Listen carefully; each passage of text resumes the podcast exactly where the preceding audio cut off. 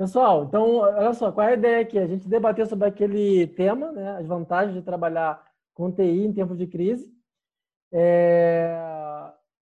Depois eu vou tentar editar esse vídeo, que a gente já está gravando antes de todo mundo entrar, a gente está tá gravando a reunião. E a gente já falou de vários assuntos, já falamos de sacanagem, já falamos de tudo. Então eu vou fazer o seguinte: a partir de agora a gente vai, eu vou pedir para cada um se apresentar. Você fala do seu background, de onde você vem, teu background, o que você faz no Brasil, quanto tempo você está no seu país de origem. Depois de todo mundo te apresentar, eu vou começar a fazer algumas perguntas relacionadas a esse tema aí que eu propus, beleza?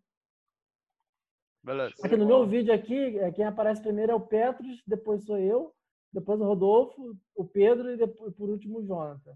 Então eu vou começar com o Petros. Bem, meu nome é Petros, eu sou do Rio de Janeiro. É... Eu estudei na Uni Carioca, né? na mesma faculdade que, que 80% desse podcast. 90. 2000, de 2008 a 2012. É... E eu, atualmente eu moro em Vancouver, na cidade de Vancouver, no Canadá. E o que, que você faz aí, Petros? Eu trabalho como atualmente trabalho como IT analyst mas eu trabalhava como DevOps até setembro do ano passado. Aí eles abriram, estenderam um pouco mais o escopo de trabalho que eu, que eu faço, então eu acabei, eles acabaram mudando de, de, de carreira para IT Analyst. Né? E você, Rodolfo? Opa, bem, meu nome é Rodolfo, também sou carioca, lá de Nova Iguaçu. é, moro, moro em Lisboa aqui há mais ou menos três anos.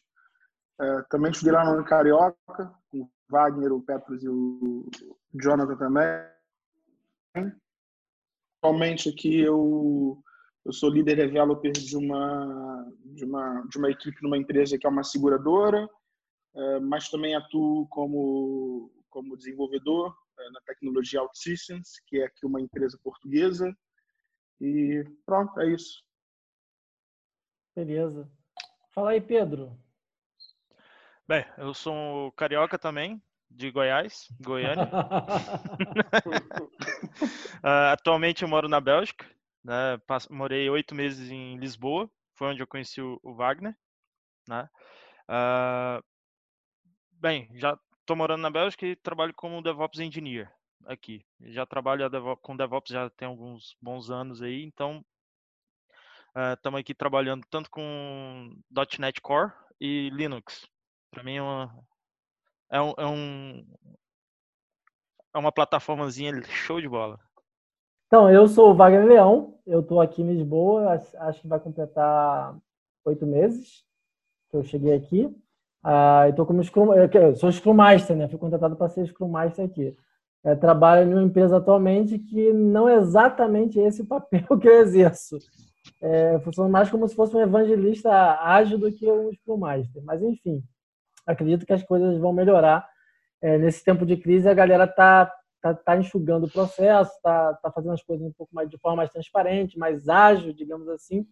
então, agora, eu acho que é o momento que existe uma forte, é, digamos assim, uma forte, uma forte motivação para a adoção do, das metodologias ágeis.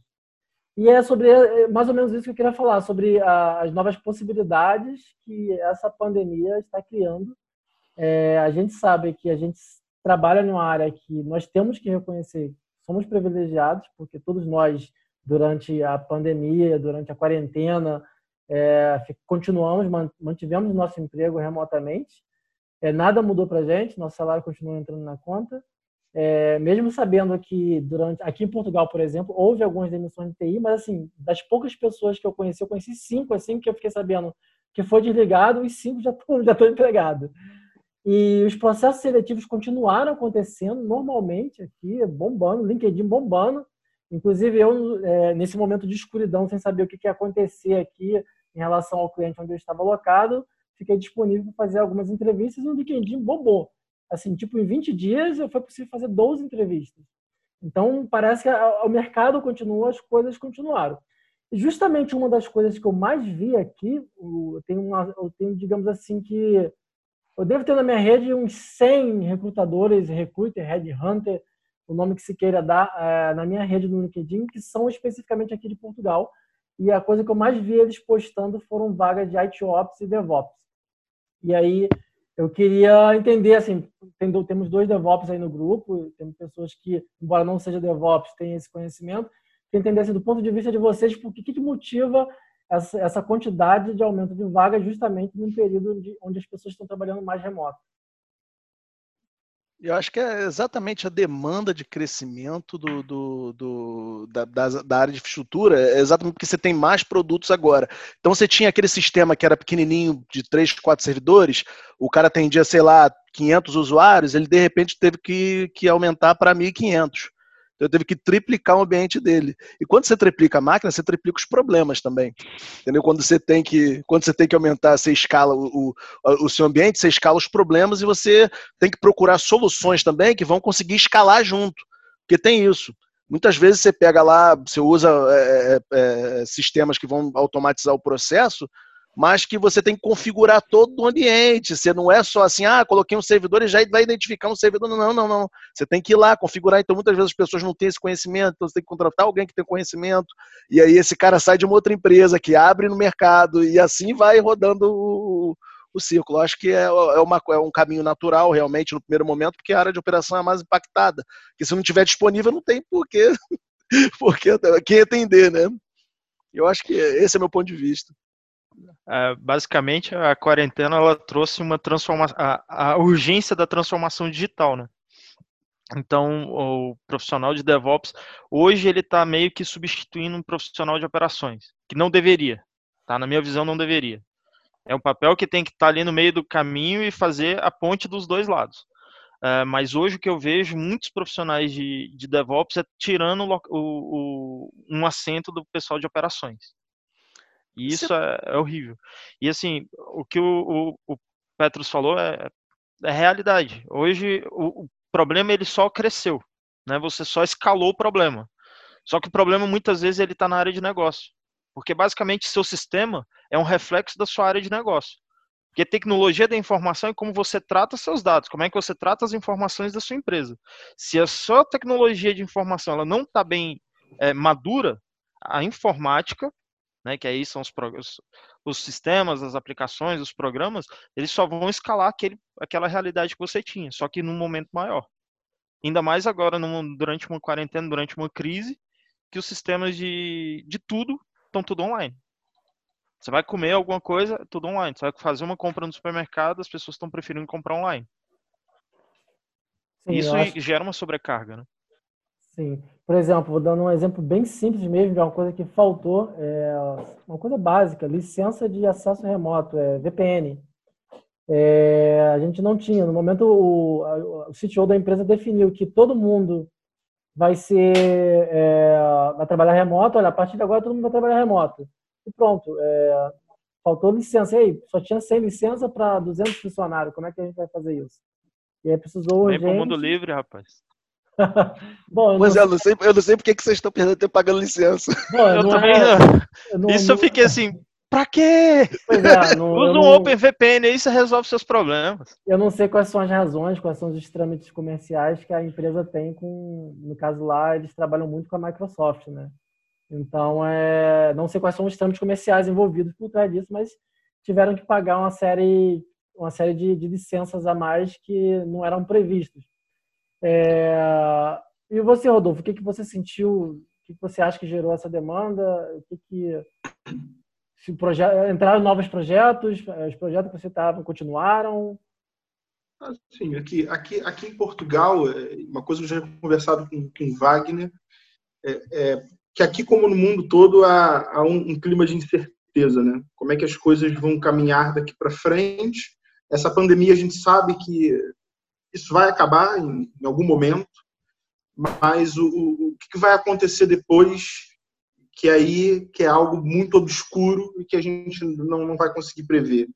É, eu acho que a demanda, na minha área é, de, de, desenvolvedor OutSystems, a demanda, uh, alguns projetos, por conta dos clientes, foram cancelados ou foram postos de stand-by, mas outros projetos continuaram. Uh, vou dar o um exemplo da minha empresa. O projeto hoje que eu, que eu atuo, é, esse projeto sendo, sendo entregue vai gerar muito valor para a empresa.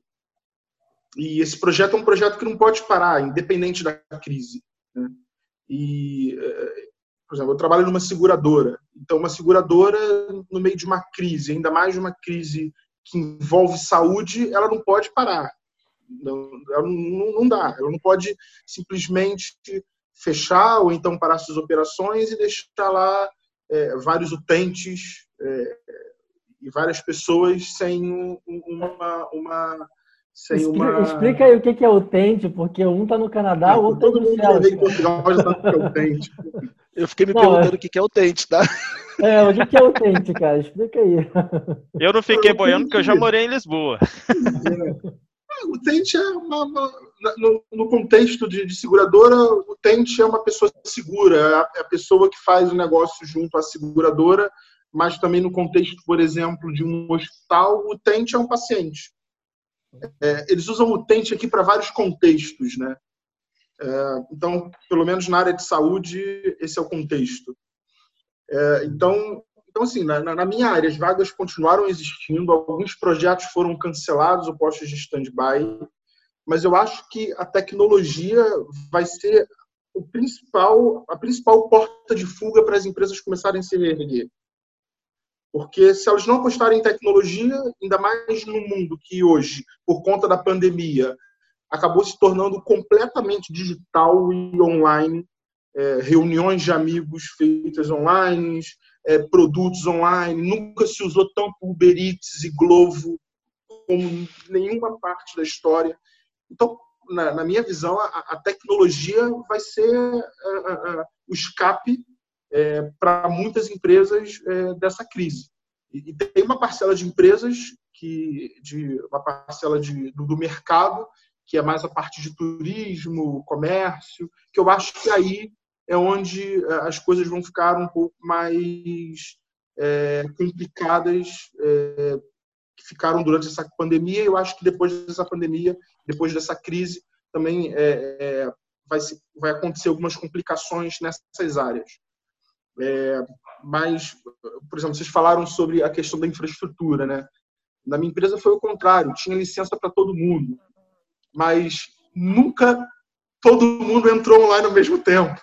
Então, quando no primeiro dia de home office, quando entraram, sei lá, 600 pessoas, a infraestrutura arrebentou. Aí tudo. Cadê o DevOps para resolver isso aqui, meu Deus? Então, assim, aí, aí começaram, então, a gente tem que fazer turno. Aí uns entram de 8 a 1 e outros entram de 1 às 18 às 19. É, mas a empresa teve que fazer um investimento alto é, em infraestrutura e mudou também um pouco dos seus softwares de, de, um, de acesso remoto, porque eram softwares que eles tinham licenças, mas como não era uma, não, não era uma empresa até então que um, não é que simpatizava, mas que não tinha muita prática de ter home office, é, o acesso remoto era usado mais ou menos quando um dos funcionários tinha que ficar em casa porque o filho estava doente, a esposa estava doente, ou então tinha que ficar em casa porque de manhã tinha que levar o filho a, ao médico, alguma coisa assim. Era, era um serviço bem sazonal, né? Era uma coisa assim bem específica. Mas agora, basicamente, na minha empresa, acho que 99,9% das pessoas estão online. Estão, é, home office, né?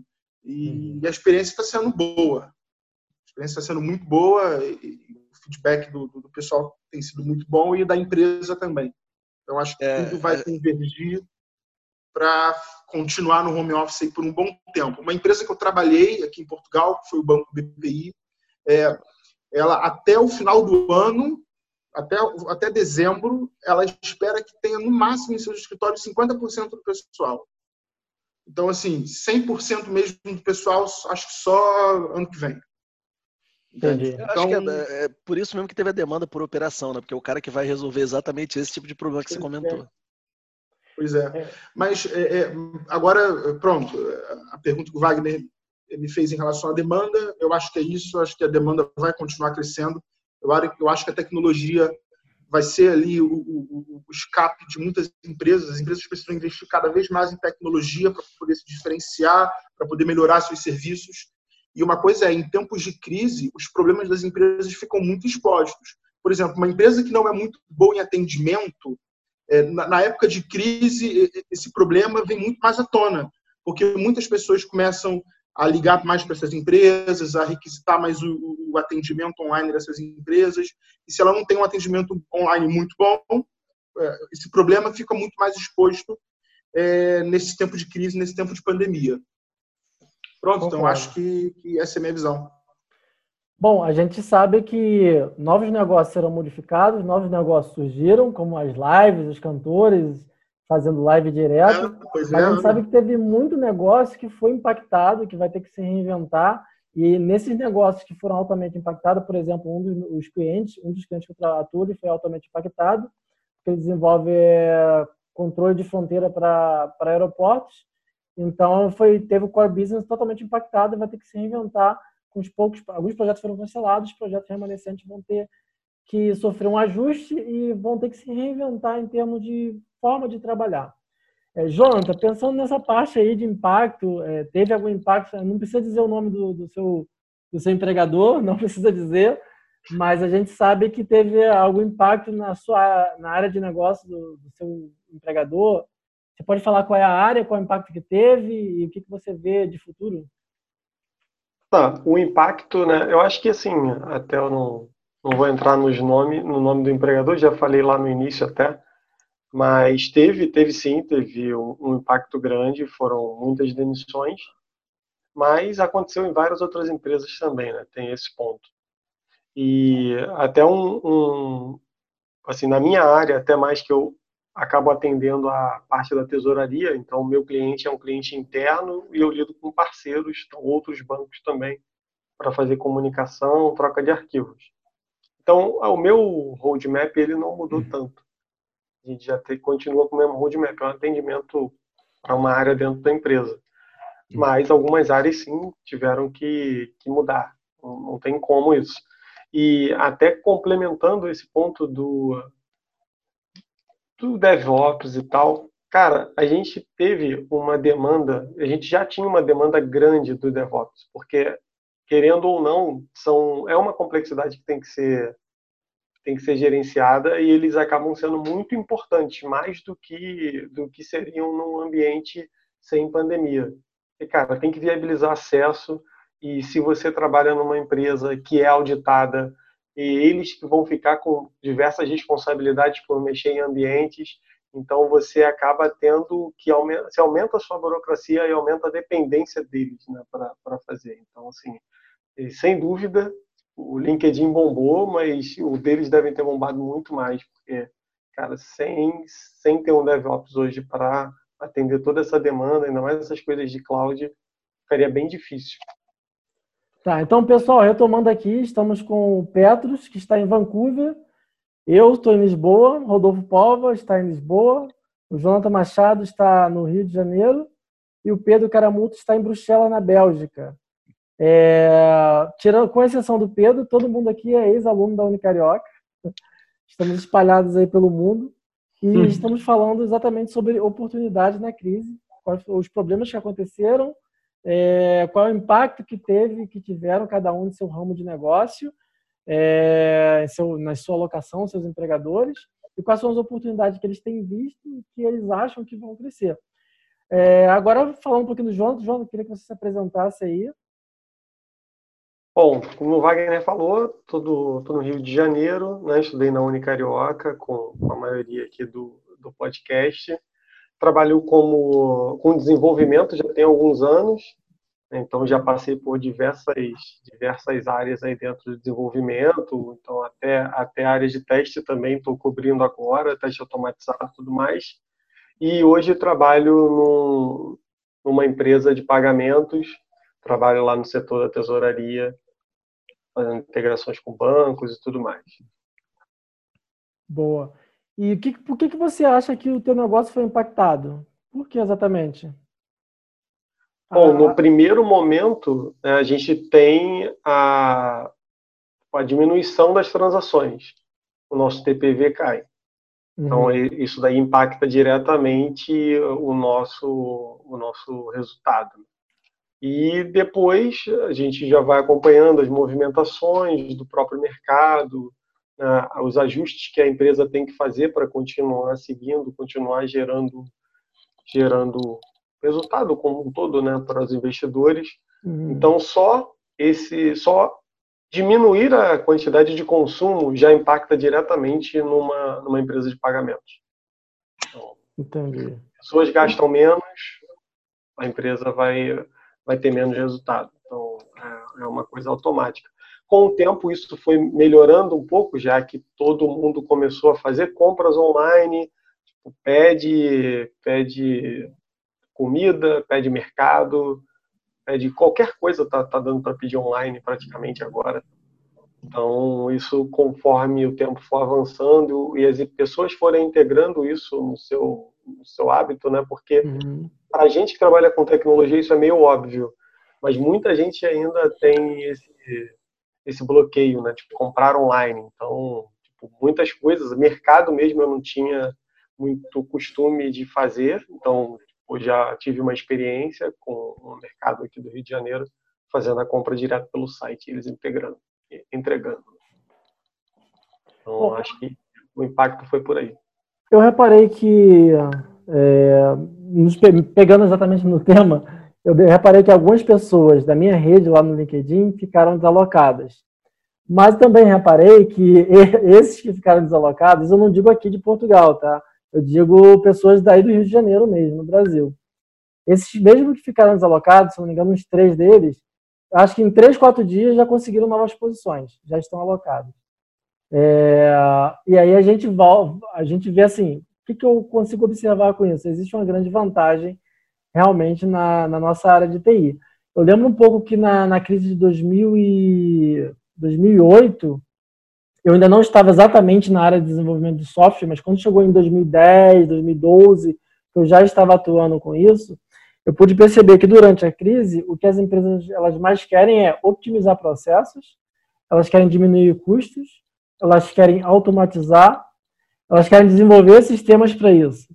Então, isso gera novas oportunidades, gera novas demandas para essa área. Eu lembro que foi uma, foi uma época, foi justamente o período que a gente estava na faculdade, que estava bombando. Né? Eu lembro que a gente, no segundo período, terceiro período, já conseguia oportunidades e foi justamente nessa área que nós, nesse, nesse período que nós entramos. Pelo menos comigo foi assim, né? Então, é, hoje, o que, que vocês veem assim como oportunidades? Digamos que temos alguns alunos ou ex-alunos da Unicarioca nos ouvindo nesse momento, é, eles estão ainda no primeiro, segundo período, o que, que vocês recomendariam para eles? É, focar, estudar? Cara, eu acho que a área de, de desenvolvimento de software e essa área de IT, é, eu acho que a tendência é sempre o crescimento. É, então, acho que hoje quem está fazendo a faculdade de, de, de IT, seja na Unicarioca, em qualquer outra faculdade, é, para mim é, é, é um bom negócio e a tendência é continuar sendo um bom negócio, porque a procura por desenvolvedores é, e agora, como a maioria das coisas já estão na cloud, a procura por pessoas de DevOps acho que vai aumentar exponencialmente. É, e agora, acho que com essa pandemia, como eu falei lá atrás, é, as empresas a, acabaram sendo forçadas a, a, fazer uma transformação digital.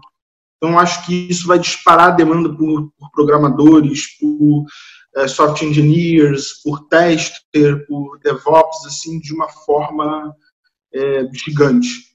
Então, acho que quem está né, iniciando nessa área, quem está fazendo faculdade nessa área, eu acho que é, não poderia estar numa melhor situação.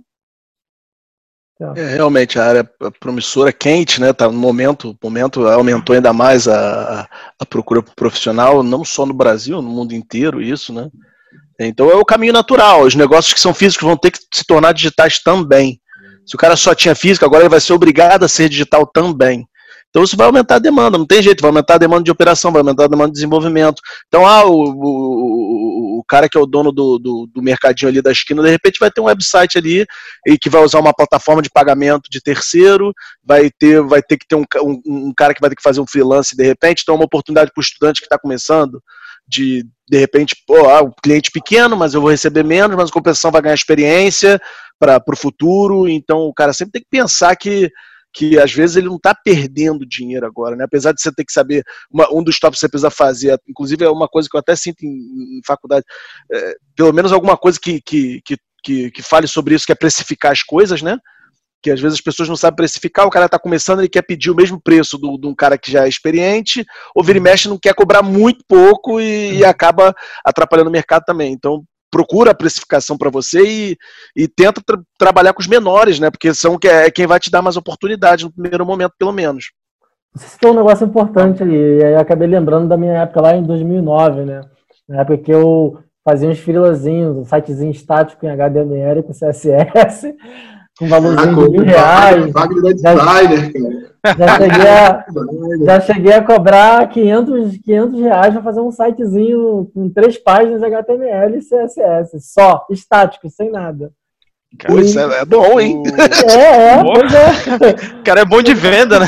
Pois é. Mas naquela época, cara, assim, naquela época tinha o WordPress já, já tinha o Joomla, e assim, mas era uma coisa, embora seja, fosse mais fácil, é, eu, falava, eu, diria, eu dizia para o cliente, olha, eu tenho essa opção aqui, que é um site WordPress, onde você mesmo vai colocar o seu conteúdo e você mesmo vai administrar. Eu vou cobrar mil. E tem essa opção aqui, que toda vez que você precisar de um conteúdo, você tem que me pagar para colocar. Eu vou te cobrar 50, 100 reais a hora, é, mas toda vez que você precisa fazer alguma coisa, tem, uma imagem que quer que você tenha que colocar, você tem que me pagar para isso. Eu vou te cobrar 50 para fazer. E o cara sempre escolhia isso. Então, fazer o quê?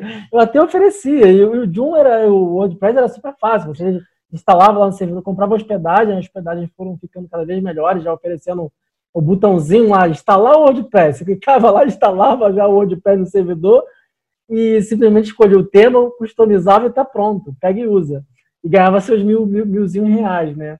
Então, é isso, você, o Petro citando isso, acho que é realmente uma boa. Tem muita gente que está é, na fase de, de estudo, independente de qual seja a faculdade ou período, que fica na expectativa de, de, de arrumar um, um estágio primeiro, para ter portfólio, para ter experiência. Eu acho que a sua experiência ela pode começar aí, realmente vendendo, de repente, um site para a padaria da esquina. Então, você pode pegar lá um, um WordPress que está pronto, pegar um desses plugins PrestaShop e outros que fazem as vendas online que está pronto, é só conectar tudo, Plataforma de pagamento está tá pronta também, é só conectar tudo e disponibilizar. Agora, é, quero saber de vocês, aproveitando que temos duas pessoas que são ITOps e DevOps no grupo, eu queria entender exatamente a diferença do ITOps e o DevOps e o que, que vocês recomendariam para a pessoa começar a estudar. Uh, deixa eu só responder a pergunta anterior rapidinho. Ok. É, complementando o que o, que o Petro falou, uh, mas eu acho que existe uma necessidade de uma mudança de, de pensamento, de um mindset, quando você está começando a estudar. É isso agora com o mindset que eu tenho hoje com, com uma pessoa que está entrando no mercado. É, o que eu vejo muito, assim, por exemplo, você fala de SharePoint, Sitecore, por exemplo, são plataformas de desenvolvimento, você, tem, você desenvolve em .NET ali você tem todo um, um know-how, um framework gigantesco para te fornecer. Qual era o grande problema disso? As pessoas é, estudavam desenvolvimento, mas não estudavam a própria a plataforma. Então o que, que acontece? Ela desenvolvia a roda novamente. Ele reinventava a roda. Então, assim, a minha dica, cara, você vai desenvolver em Python, em .NET, Java, o que for, aprenda também um middleware que você vai utilizar. Para você não ter que redesenvolver tudo ou otimizar a forma como você desenvolve seu código. Porque se você desenvolve em Java, mas se você não sabe configurar uma JVM com heap size, com o que for, o seu código pode estar lindo, mas ele não vai rodar perfeitamente. Porque eu, eu vejo no futuro, não num futuro tão curto, mas assim, uns 5 anos, 10 anos, o perfil de DevOps não vai mais existir. Porque vai ser tudo unificado. Hoje já se fala de full stack. O cara que desenvolve front, back-end ainda está olhando para o banco de dados cara, para você adicionar infraestrutura nesse, pan, nesse pandemônio aí é coisa simples. entendeu? Quanto antes você se antecipar e começar a olhar para o sistema operacional, para onde você vai rodar o seu código, melhor. Você vai estar mais, mais preparado para o futuro.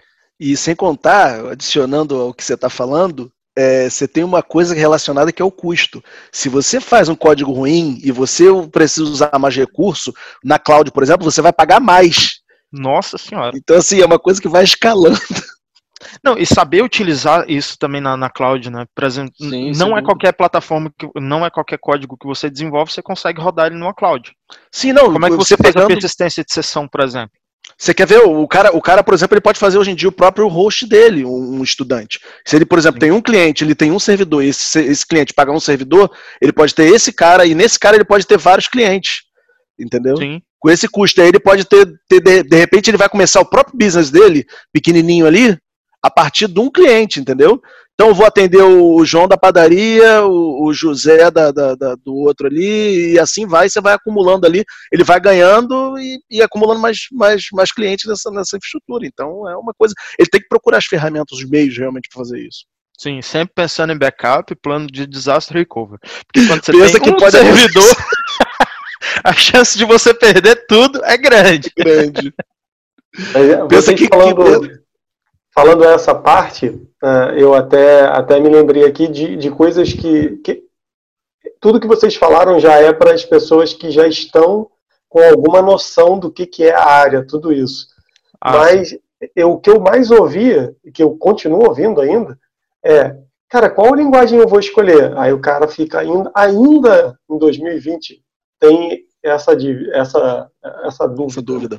Caraca, eu vou de Java, vou de .NET, vou de Python, vou de whatever. Tipo, ainda tem isso em 2020.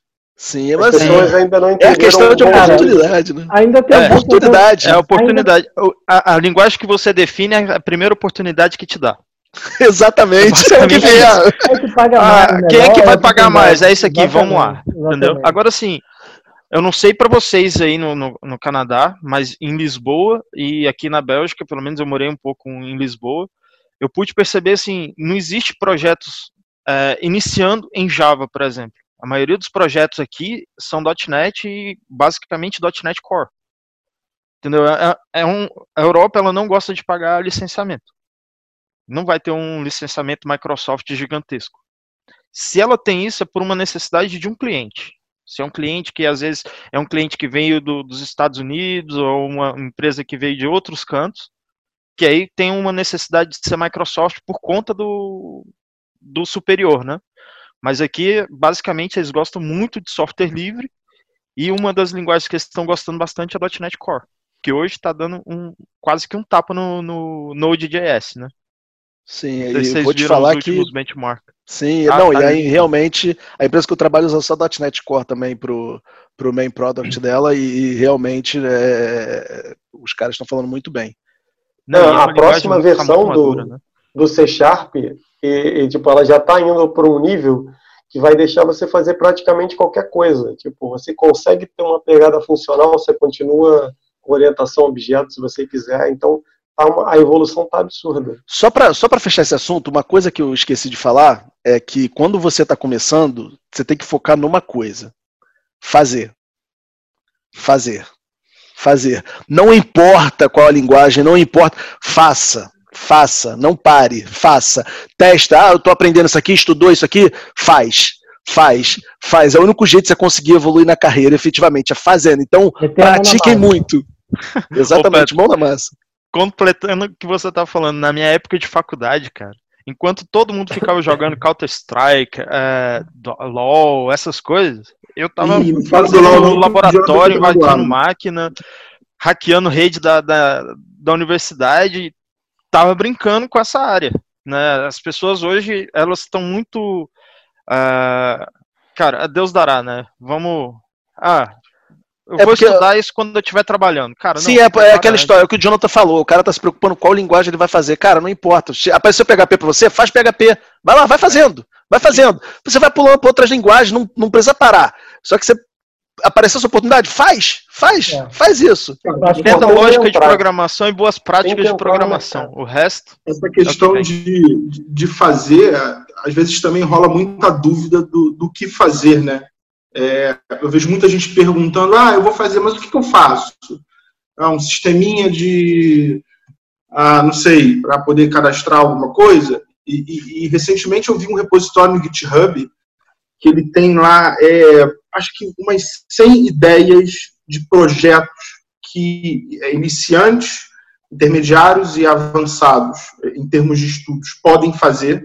E o interessante é que quando você entra na ideia, ele já tem as histórias que você tem que desenvolver, as funcionalidades que aquilo tem que desenvolver, os requisitos que aquele, aquele mini projeto precisa ter, quais são as tarefas que você tem que fazer passo a passo.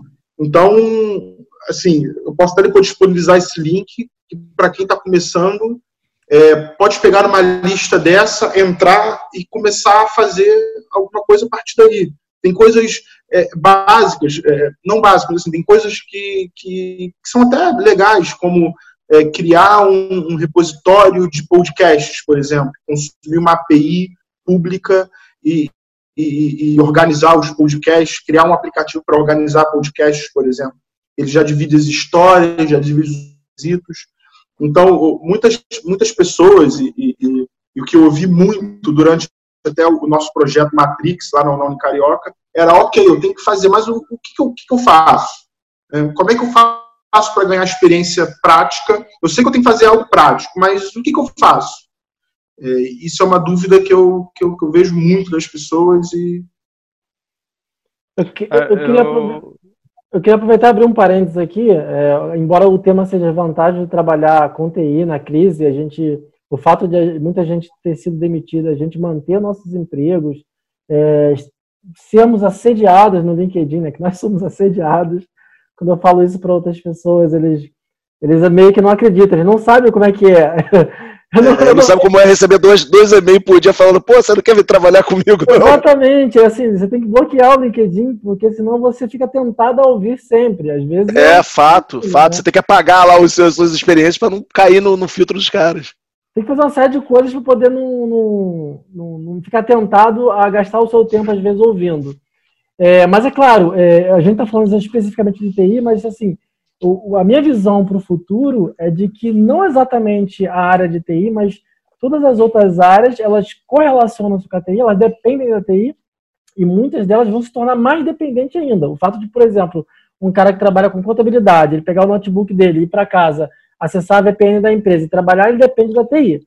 Ele depende da internet, depende da VPN, depende de um outro profissional de TI, talvez ele dependa de alguém que tenha desenvolvido é, um sistema é, para que ele faça ali o trabalho dele de forma remota.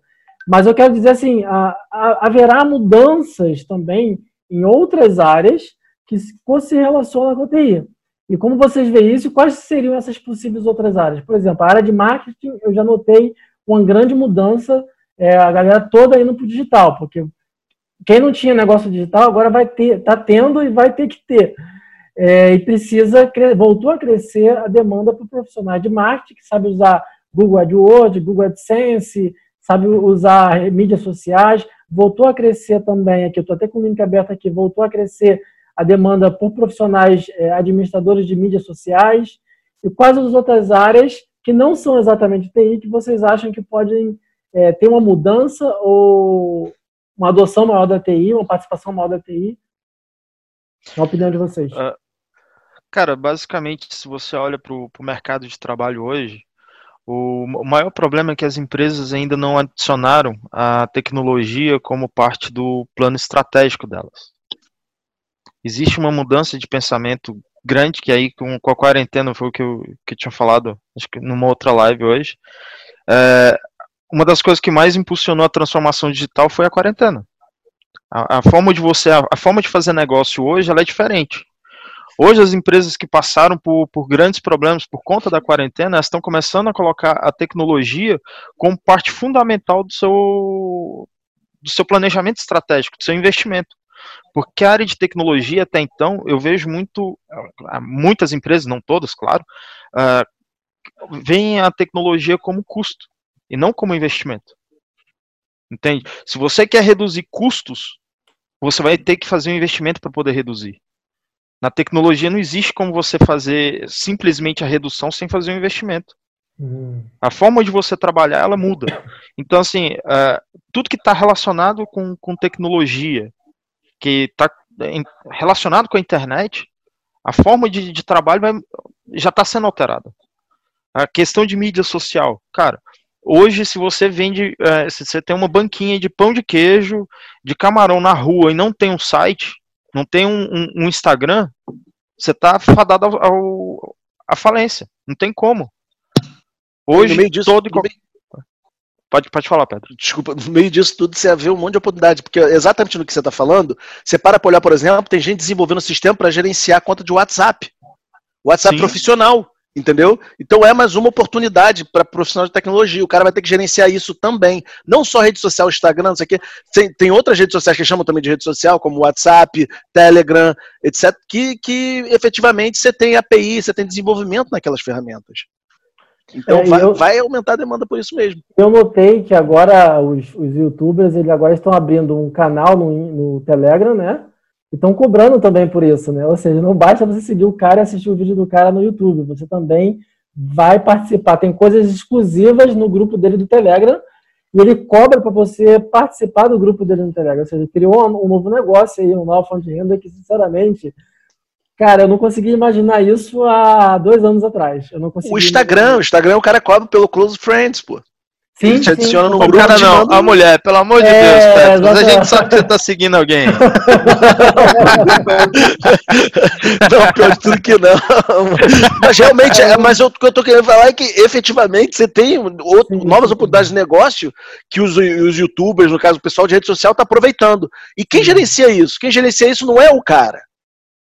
É o cara da rede social, o cara de marketing lá, ele vai gerenciar isso tudo. Entendeu? Ele vai tomar conta de um ciclo maior também. Porque antes o cara de marketing ia para o campo fazer lá pesquisa de mercado, que por sinal foi uma matéria que eu me ferrei na faculdade, porque eu peguei eletiva achando que fácil. Você pega lá, o cara ia lá fazer o teste de mercado, não sei o que, mas a tecnologia é diferente. Ele não vai fazer mais isso, mas ele vai fazer alguma coisa a mais. Entendeu? Então acaba adicionando também o ciclo de trabalho dele. É, e outra Tem- coisa, hoje você não faz marketing sem, sem Big Data e sem Data Science. Sem esses dois, você esquece marketing hoje. É, Não, você para pra olhar SEO. SEO é o quê? Pra mim é uma parte de data science, não é do, do todo, mas é uma parte. do data science. É uma parte, né? É uma É, parte uma de Big parte. Data. Né? Não, o que eu tô Bom. falando é que o cara tem que saber, entendeu? O profissional de marketing vai ter que saber para ele ser diferenciado no mercado, ganhar mais dinheiro, tem que saber. Sem querer, a gente Ah, citou vou- duas novas profissões aí. Já vou deixar você falar, Jonathan. Que é, Não, eu vou adicionar a terceira profissão. As vendedoras de conteúdo digitais pelo, pelo Instagram, os vendedores de, de, de serviços, digamos assim, pelo Telegram e pelo WhatsApp, o chatbot, né, o desenvolvedor de chatbot também, tanto do Telegram quanto do, do Message do Facebook e do, e do WhatsApp também. É, adiciona a terceira aí. Bom, a gente está falando de profissional de TI, falando de pessoas jovens. E a galera que tem um pouco mais de idade, que não domina a tecnologia.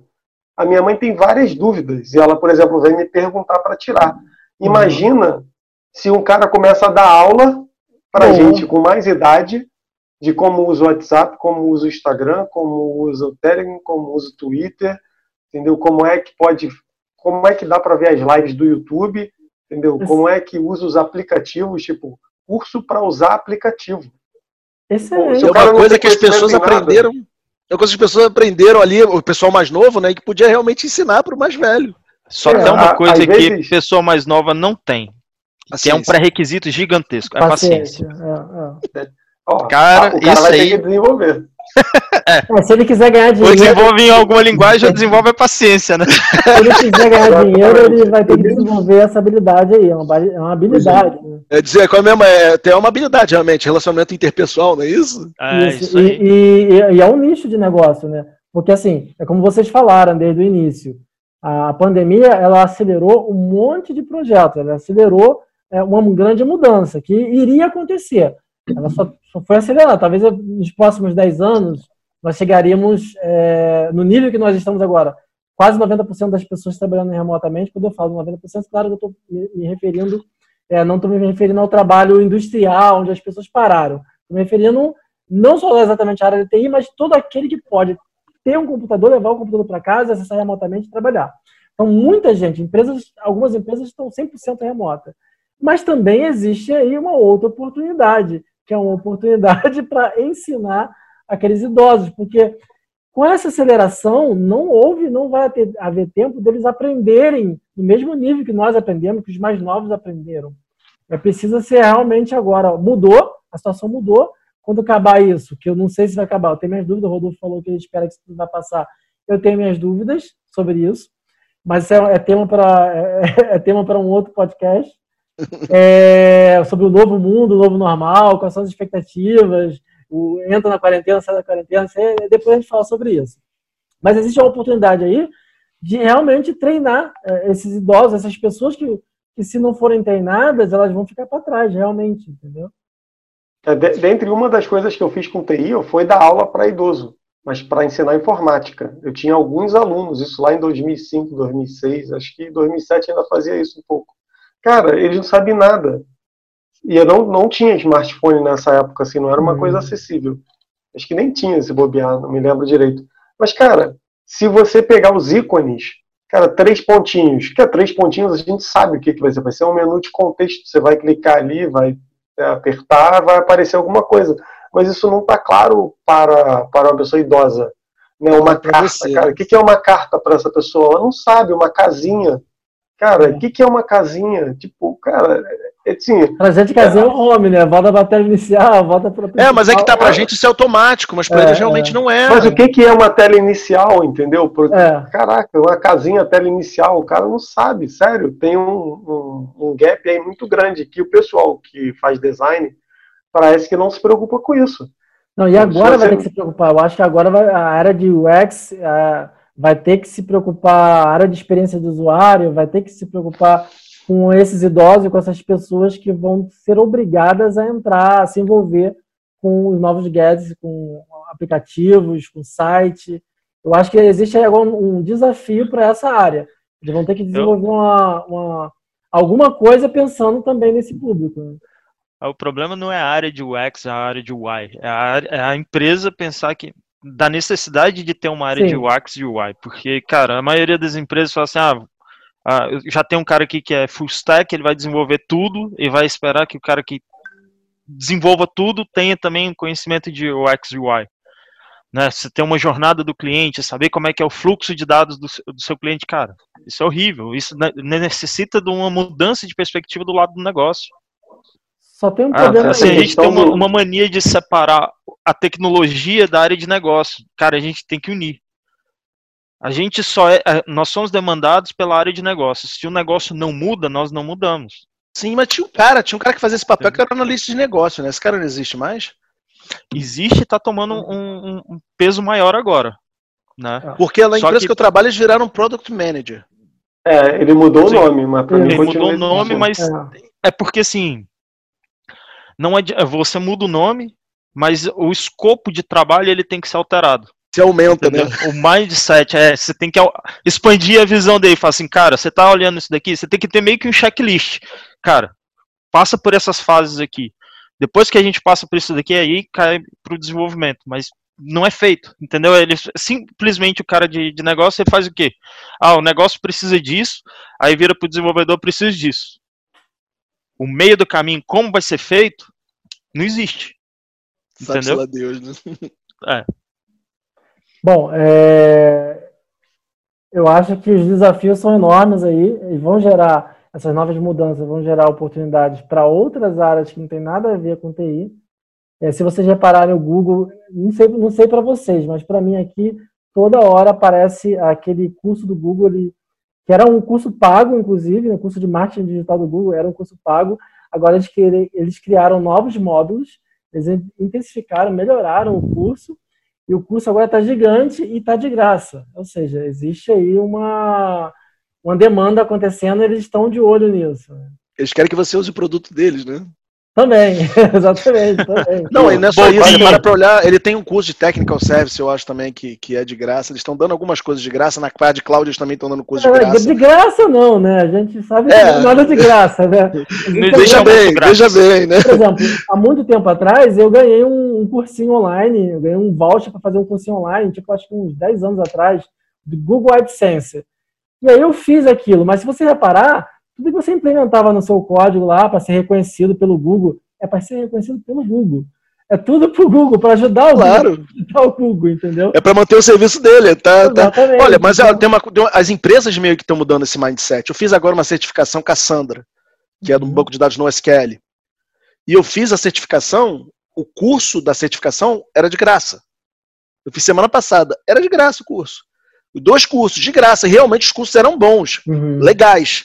Só que o trabalho, efetivamente, tipo, eu, eu peguei alguns dumps na internet para fazer os, os trabalhos, para testar efetivamente, porque não tinha nenhum exercício. Exercício que tinha, tipo, duas questões. Só que você tem que se virar. Ele espera que você entre lá e comece a usar pra caramba o produto dele, entendeu? Só que apesar do Cassandra ser um banco, é Apache, né? Ele é open source, ele é de graça, mas tem essa empresa que provém, que, que, que, que Pô, tá ruim de fornece falar serviço. Que fornece serviço. Olha, tá ruim de falar português. Falta algumas palavras às vezes. De vez em quando o português falha. É, vou até, vou até colocar isso como próximo tema. A gente tem cinco minutos para falar rapidamente sobre isso. É, a gente falou sobre a, a investir em estudos, né? É, não necessariamente desenvolvimento, mas investir em estudo. Você tem que investir em estudo pensando no, no seu, nesse, nesse, próximo futuro aí.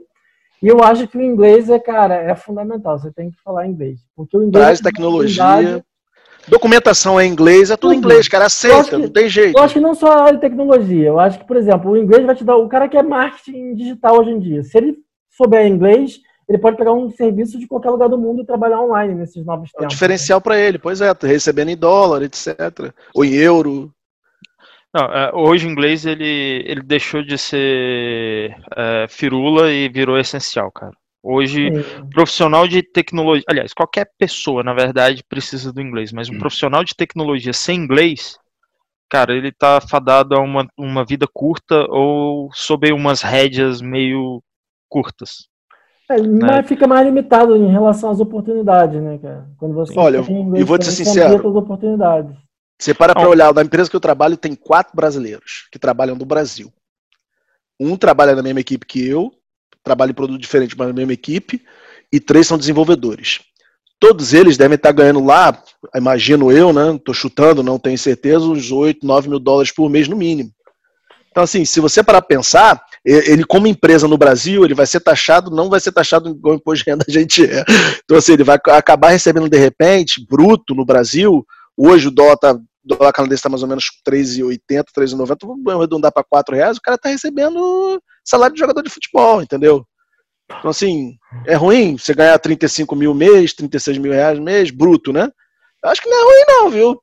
Então, assim, é, é uma coisa que tem que pensar. Se o cara não tivesse inglês, não consegue ter essa oportunidade. O Jonathan passou por uma experiência dela, dessa, né, Jonathan? Ficou um tempo passando, trabalhando para os Estados Unidos de, do Brasil, né? Ah, trabalhei numa consultoria, trabalhei como consultor, né? A empresa não era, não era bem uma consultoria.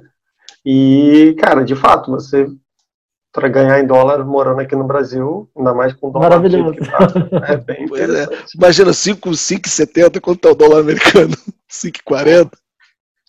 Cara, é. isso é uma. E outra coisa que trouxe foi essa a quarentena, porque muitas empresas não, não gostavam do, do trabalho remoto, né? E agora estão apostando no trabalho remoto, tiveram que ter essa visão, né? Empresas que nem passavam pela cabeça, não, trabalho remoto nunca.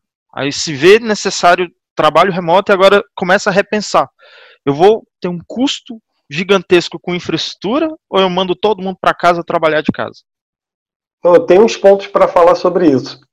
É, o primeiro, se você hoje trabalha alocado, né, e a empresa, ah, beleza, agora é home office. Acho que a primeira coisa que tem que ser feita é alterar o contrato de trabalho.